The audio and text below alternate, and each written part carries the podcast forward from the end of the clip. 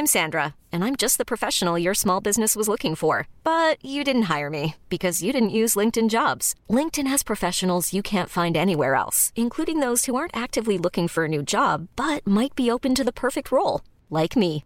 In a given month, over 70% of LinkedIn users don't visit other leading job sites. So if you're not looking on LinkedIn, you'll miss out on great candidates like Sandra. Start hiring professionals like a professional. Post your free job on linkedin.com/achieve today. Salut, c'est Victoire Tuaillon. Ces derniers mois, avec mon équipe, on a travaillé sur une série exceptionnelle. Ça s'appelle 20 milieux sous ma chair. L'autrice, Caroline Potier, a exhumé des cassettes audio qu'elle enregistrait pour sa meilleure amie lorsqu'elles étaient ados et qu'elle traversait l'enfer, les violences que lui infligeait son père. À partir de son histoire, Caroline Potier, devenue journaliste, a mené l'enquête. Comment on pourrait éradiquer l'inceste? C'est beau, c'est intelligent, c'est bouleversant, et je pèse mes mots, c'est d'utilité publique. Pour continuer à sortir de l'océan du déni, écoutez 20 milieux sous ma chair, dans le cœur sur la table.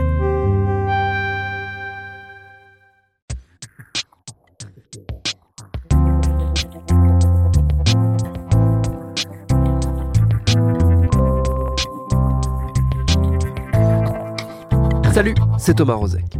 Je remercie l'institution de ne pas salir mon nom. Cette phrase, c'est la conclusion de la lettre d'adieu de Christine Renon, directrice d'une école maternelle de Pantin en région parisienne, qui s'est donné la mort sur son lieu de travail à la fin du mois de septembre 2019. Cette phrase, elle résonne très durement. Elle prend le contre-pied de ce qui est généralement l'attitude des employeurs publics ou privés lorsque survient un suicide dans leurs locaux. Régulièrement, l'accent sera mis sur le caractère individuel de l'acte, sur son côté multifactoriel aussi, et on oubliera au passage d'expliquer qu'un de ces facteurs n'est autre que le travail et la souffrance que parfois il produit, jusqu'au drame. La mort volontaire au travail, elle appelle pourtant à une vision plus systémique, car elle est souvent le signal d'un dysfonctionnement beaucoup plus global. À ce titre, il n'est pas anodin que ces suicides, ces morts touchent régulièrement la fonction publique, les hôpitaux, la police ou l'école donc. Pourquoi cette difficulté à voir le problème au-delà des cas individuels? Qu'est-ce que ces morts aussi nous disent du délitement des grandes structures collectives, privées comme publiques? Ce sera notre épisode du jour. Bienvenue dans Programme B.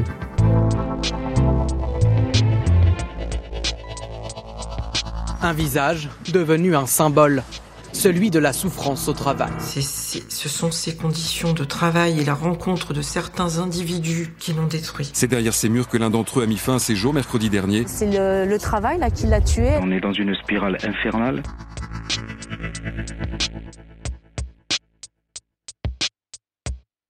Avant toute chose, un petit message de prévention. La discussion qui va suivre est d'ordre théorique, global. Elle pourra donc paraître froide, désincarnée par instant. Si vous ou vos proches avez été directement touchés par une mort violente, liée ou pas au travail, cette distance peut être troublante, mais elle est nécessaire pour justement avoir une approche analytique des systèmes à l'œuvre. De même, si cet épisode entre en résonance avec des difficultés que vous rencontrez, il est important d'en parler avec votre médecin du travail ou votre médecin généraliste. Notre invité aujourd'hui, c'est Jean-Yves Hottman. Il est sociologue du travail, docteur en sciences de gestion, chercheur à l'université Paris-Dauphine. J'ai commencé par lui demander si, étant donné que le suicide est de manière générale un tabou social, le cas spécifique du suicide au travail n'était pas un tabou sur un tabou. Dans une certaine mesure, et notamment parce que c'est un sujet que les employeurs ont euh, des difficultés à appréhender ou ont des difficultés à interpréter lorsqu'il a lieu. Les réactions euh, sont souvent insuffisantes ou pas forcément euh, adaptées. Ouais. Et l'idée étant que un suicide au travail est un événement qui va être euh, extrêmement violent, ressenti comme tel évidemment euh, par tous les collègues et tous les travailleurs de l'endroit concerné, mais qui va aussi être euh, ressenti comme extrêmement violent par le management et par la direction. Et ce qui peut entraîner mécaniquement derrière des vraies difficultés dans la prise en compte, la prise en charge la réaction de l'événement et de ses suites. D'autant plus que ça se, ça s'associe à des enjeux légaux de responsabilité, d'indemnisation euh, qui peuvent être importants ou très importants et sur lesquels, effectivement, euh, là encore, il y a une tendance à vouloir mettre en place des, des réactions d'une prudence excessive pour, euh, pour des questions de responsabilité. Ce qui explique ces positions des fois contradictoires au sein des, entreprises, des grands groupes ou des structures, des institutions qui sont touchées, où d'un côté, on réagit en mettant en place des systèmes de prévention, et de l'autre, on ne reconnaît pas concrètement la responsabilité parce qu'on s'expose juridiquement en le faisant. C'est des choses qui peuvent arriver et qui ont pu arriver. On, a vu euh, des cas dans des jurisprudences récentes où des employeurs euh, sur les suicides, euh, alors ceux qui sont jugés en ce moment, c'est globalement les vagues de suicides de la fin des années 2000. Et donc sur les jurisprudences récentes où les employeurs sont condamnés, y compris en appel et en, en, cassation éventuellement, et ont continué à prétendre à la non-responsabilité hmm. à tort puisqu'ils sont condamnés, et en parallèle avaient mis en place d'importantes plan de prévention ou d'amélioration des conditions de travail suite aux événements dramatiques. Donc effectivement, il y a vraiment ce, hiatus où, en même temps, l'employeur va prendre en compte la question et essayer d'apporter des réponses, et notamment parce qu'en fait, il faut agir sur les conditions de travail pour prévenir le, suicide et d'une manière plus générale la mmh. souffrance, et en parallèle, continue à prétendre que c'était un cas individuel, une victime fragile, et à individualiser la responsabilité et la situation parfois euh, avec une certaine mauvaise foi.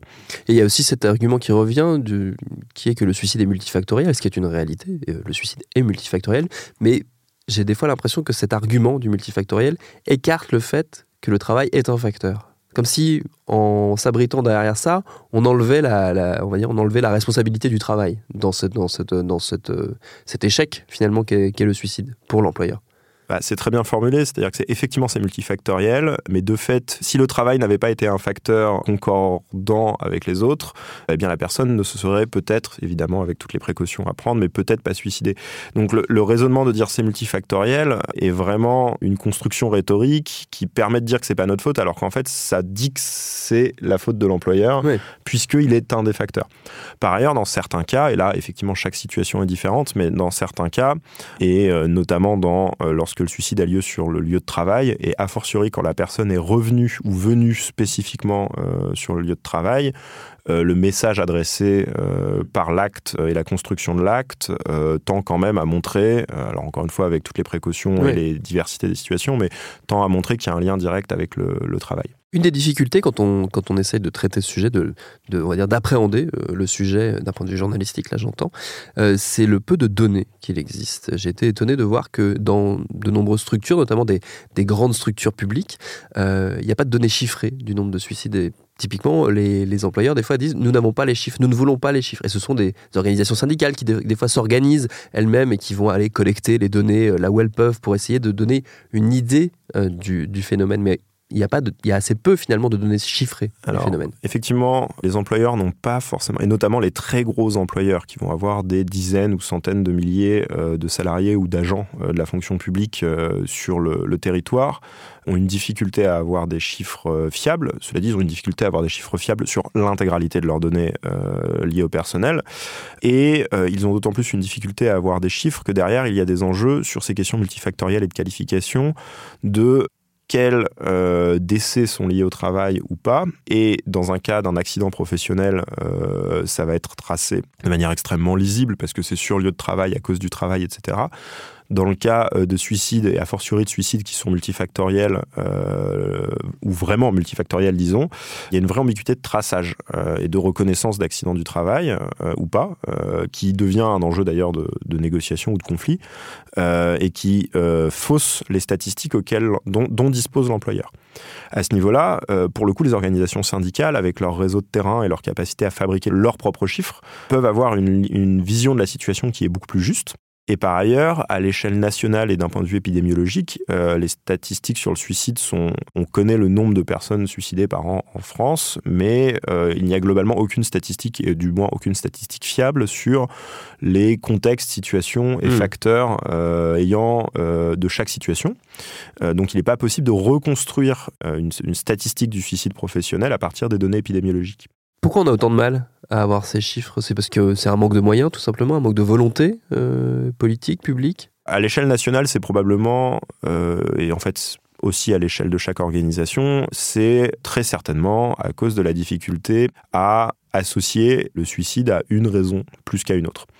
Euh, et pour le coup, y compris euh, enfin, les experts, euh, les, psychiatres qui peuvent être amenés à intervenir sur, a posteriori notamment, en fait, sur l'évaluation d'une situation, seront toujours très prudents et à juste titre, et parce que chaque situation est individuelle et complexe. D'où l'idée de dire que, mine de rien, les statistiques construites par les organisations syndicales, qui prennent peut-être un peu moins de prudence dans la manière dont ils interprètent les chiffres, mais au moins ont des chiffres, euh, sont extrêmement intéressantes Mm. à, à prendre en compte. Alors on peut, je sais pas, les, les voir légèrement à la baisse par sécurité si on veut être rigoureux, mais, euh, mais elles restent quand même vraiment fiables. Mm. Il reste des, des, tendances, en tout cas. Oui, elles parce donnent, que- donnent des idées parce plus qu'ils prennent un risque dans la construction de la statistique qu'ils assument que en ne prenant pas ce risque, euh, les organisations euh, systémiques, euh, qu'elles soient étatiques ou, ou employeurs, en fait, en prenant pas le risque, ils n'ont pas le chiffre du tout au Oui. final. J'aimerais qu'on parle d'une problématique que vous, vous avez soulevée dans un article du site The Conversation, qui est une ambivalence qu'on a encore du mal à, à percevoir quand on s'intéresse à la question de la souffrance au travail. C'est qu'on peut aimer son travail profondément et en souffrir jusqu'à en mourir. Déjà, euh, rappelons, euh, c'est à la fois encourageant mais en même temps très décourageant que euh, les suicides au travail sont l'arbre qui cache la forêt. Que, pour reprendre le terme de, de l'ouvrage de Marie Peset euh, qui, qui a fait référence pendant longtemps, euh, tous ne mourraient pas mais tous étaient frappés. Pour chaque suicide, euh, finalement, il y a de nombreuses personnes qui vont faire des burn-out ou des dépressions à cause du travail. Et pour chaque personne qui fait un burn-out ou une dépression à cause du travail, il y en a d'encore plus nombreuses euh, qui souffrent euh, de leur vie professionnelle sans effet manifeste sur leur santé. Alors, en fait, en réalité, avec des effets sur leur santé, troubles du sommeil, de l'alimentation, euh, stress, eczéma, etc. Euh, mais en tout cas, sans effet à long terme, sauf à la rigueur des accidents cardiovasculaires 20, ans- 20 ans plus tard. Mais par contre, avec des effets de court terme, de santé, et puis sur leur vie familiale, leur vie privée, etc. Donc, la situation de la souffrance au travail euh, ne saurait se résumer euh, au suicide. Et finalement, les suicides sont bien davantage un, un signal d'alarme, alors un signal d'alarme dramatique et bien trop extrême, euh, mais d'une situation qui est probablement dégradée pour beaucoup de personnes. Oui. Si une personne se suicide à cause de son travail dans un environnement où tout va bien, ce n'est pas théoriquement impossible, et là on est effectivement dans des questions multifactorielles. Mais euh, c'est une mauvaise manière d'aborder la question. La bonne manière, euh, et ça a été rappelé euh, notamment au procès France Télécom qui, qui a été médiatisé il y a quelques mois, la bonne manière d'aborder la question, c'est s'il y a des, un suicide, et a fortiori s'il y en a plusieurs, c'est qu'il y a un problème systémique. Mm. Et s'il y a un problème systémique, c'est qu'il y a beaucoup de gens qui souffrent, y compris qui ne le montrent pas ou qui ne, ne l'expriment pas. Et donc, euh, sur cette situation où beaucoup de gens souffrent, euh, quand on s'intéresse et quand on veut conduire de la recherche euh, sur la question du rapport au travail, et c'est les recherches que j'ai menées, effectivement, notamment dans le cadre de mes travaux de thèse, on est assez vite face à une difficulté théorique, dans un premier temps, qui est qu'il y a beaucoup, beaucoup d'études de la souffrance, du mal-être et du stress au travail. En gros, tout un pan d'études sur le stress professionnel et tout un pan d'études sur la souffrance professionnelle. Et en parallèle, et le terme est important, en parallèle, il y a des études et des réflexions sur le bonheur euh, ou l'engagement au travail, euh, ou le bien-être. Euh, les termes varient. Et euh, c'est un peu comme si ces deux champs de littérature académique ne euh, dialoguaient pas. Et en fait, ça euh, correspond au fait, enfin, c'est- cohérent avec le fait que c'est comme si ces deux champs médiatiques ne dialoguaient pas non plus. Oui. Soit on est heureux, soit on est malheureux au travail. Tout au plus, il y a un implicite qui dit que c'est un continuum, c'est-à-dire c'est un, un état, à un extrême on est heureux, à un extrême on souffre, et donc avec des conséquences possi- possiblement dramatiques. Et puis on peut être modéré au milieu, Oui. voilà. Euh, moi, les conclusions de ma recherche, qui s'inscrivent par ailleurs dans d'autres euh, approches, euh, c'est que c'est pas un continuum. C'est effectivement deux choses séparées qu'il faut traiter de manière séparée, mais qui peuvent de facto coexister. C'est-à-dire qu'on peut être heureux ou pas dans son travail, et on peut souffrir ou pas dans son travail. Mais ça amène à quatre combinaisons si on le fait en, binaire, c'est-à-dire qu'on peut parfaitement être que malheureux dans son travail, que heureux dans son travail. On peut aussi être à la fois heureux et souffrir dans son travail, et ça c'est une situation qui est beaucoup plus répandue que ce qu'on peut, enfin que, que ce qui est euh, évalué euh, par les chiffres, etc. Et puis dernière possibilité, on peut aussi être ni heureux ni souffrir dans son travail, avec des positions de retrait ou de ce qu'on va appeler un job alimentaire euh, en, langage, en langage quotidien, en fait, finalement. voilà.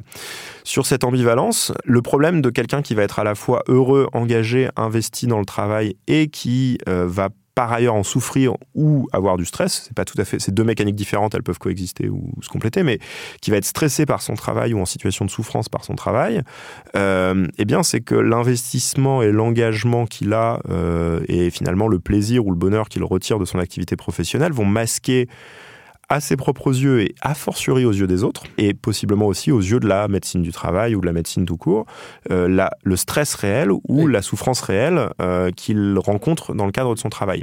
Or, c'est ce stress réel ou cette souffrance réelle qui finissent par avoir des conséquences sur la santé, soit purement physiques, soit mentales, avec des conséquences euh, terribles.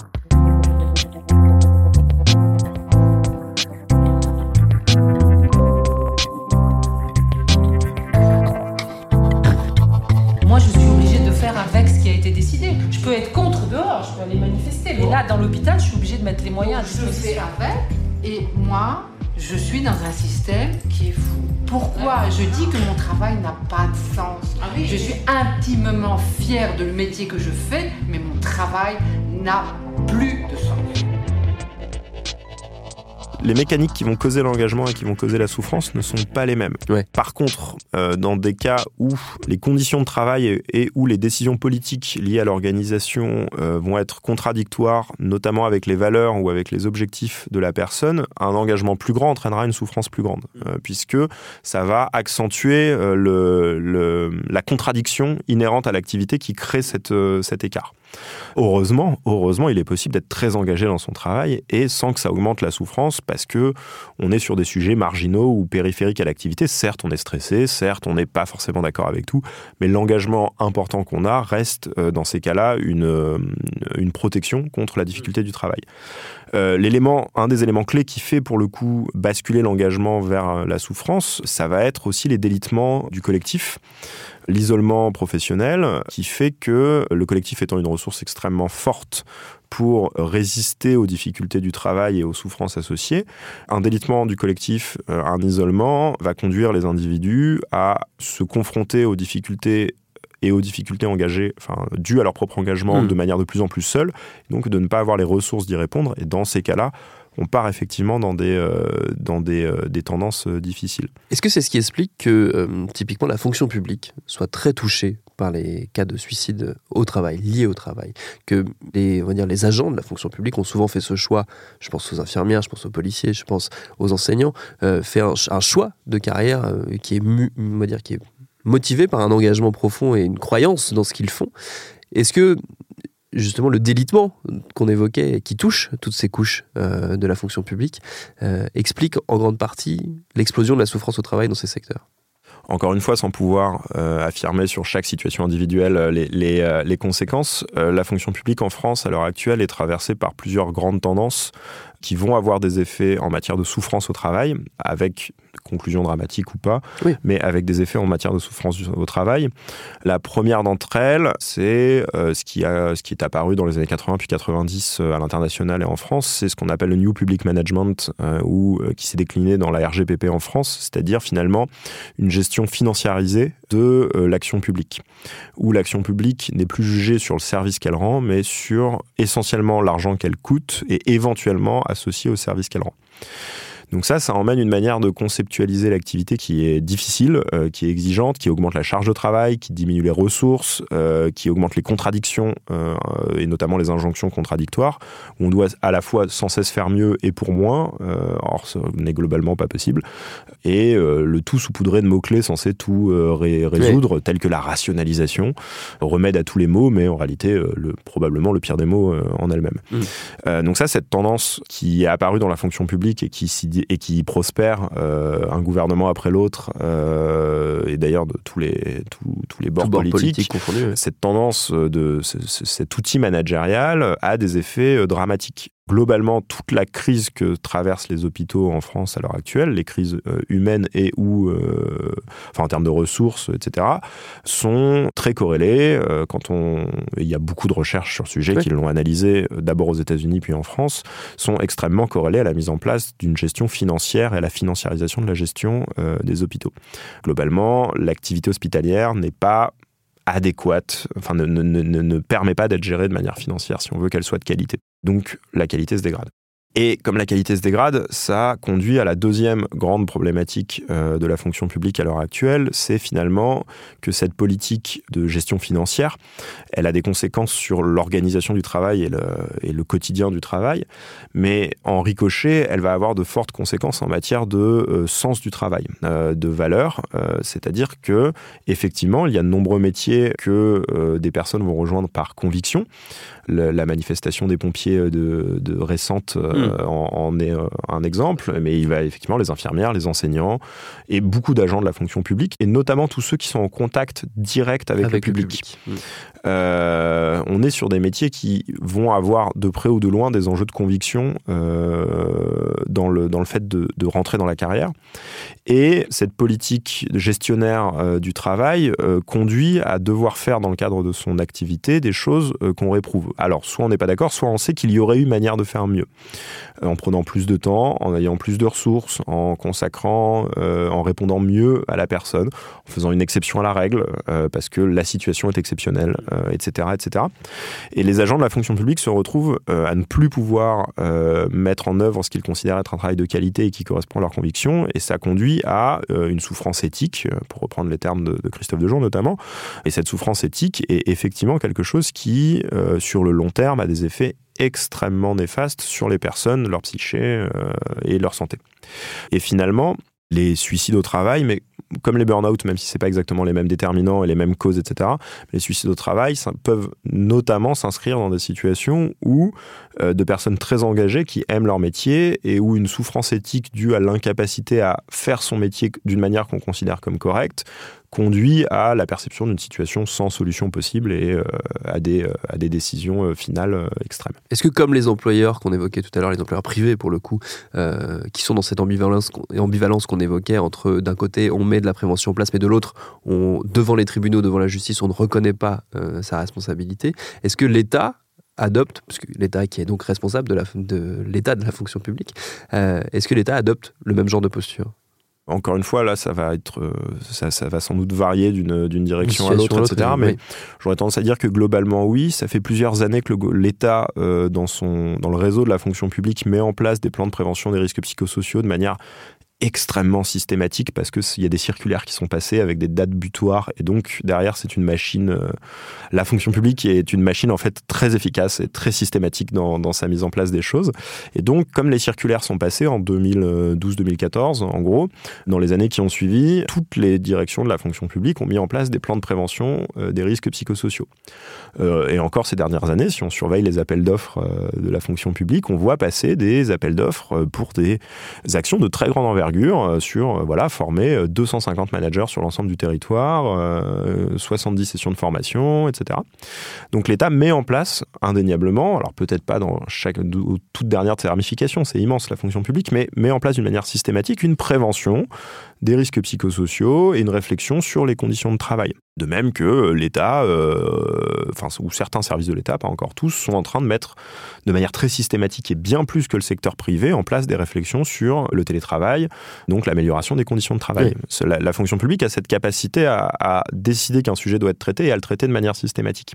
Ceci posé, le problème, c'est que former des managers et mettre en place des mécaniques, etc., ne va pas résoudre les dysfonctionnements fondateurs du problème, et ces dysfonctionnements fondateurs sont dus, dans le cas de la fonction publique, enfin dans le cas du privé aussi d'ailleurs, mais à des décisions politiques, dans le sens à des choix d'organisation, euh, et en l'occurrence à des choix d'organisation mis en place par le gouvernement, typiquement la RGPP ou la gestion financière des hôpitaux.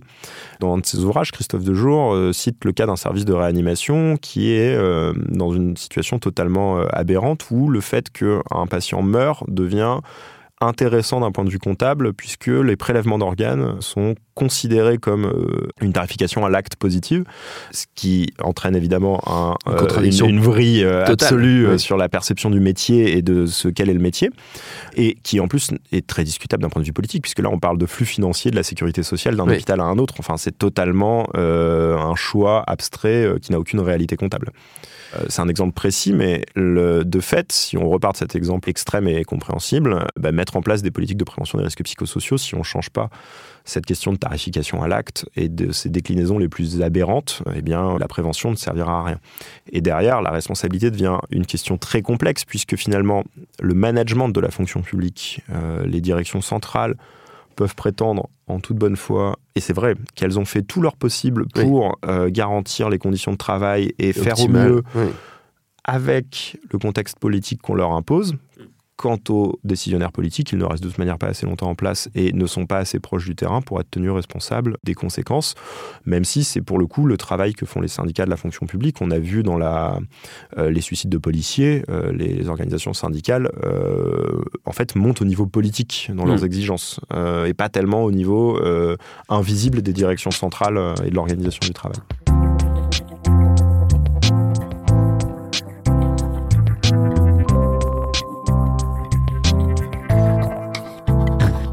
Nouvelle fois, si cet épisode et cette discussion entrent en résonance avec des difficultés que vous rencontrez, surtout parlez-en avec votre médecin du travail ou votre médecin généraliste. Merci à Jean-Yves Votman pour ses réponses. Programme B, c'est un podcast de Binge Audio préparé par Lauren Bess, réalisé par Thomas Play. Abonnez-vous sur votre appli de podcast préféré pour ne manquer aucun de nos épisodes, Facebook et Twitter pour nous parler. Et à demain pour un nouvel épisode.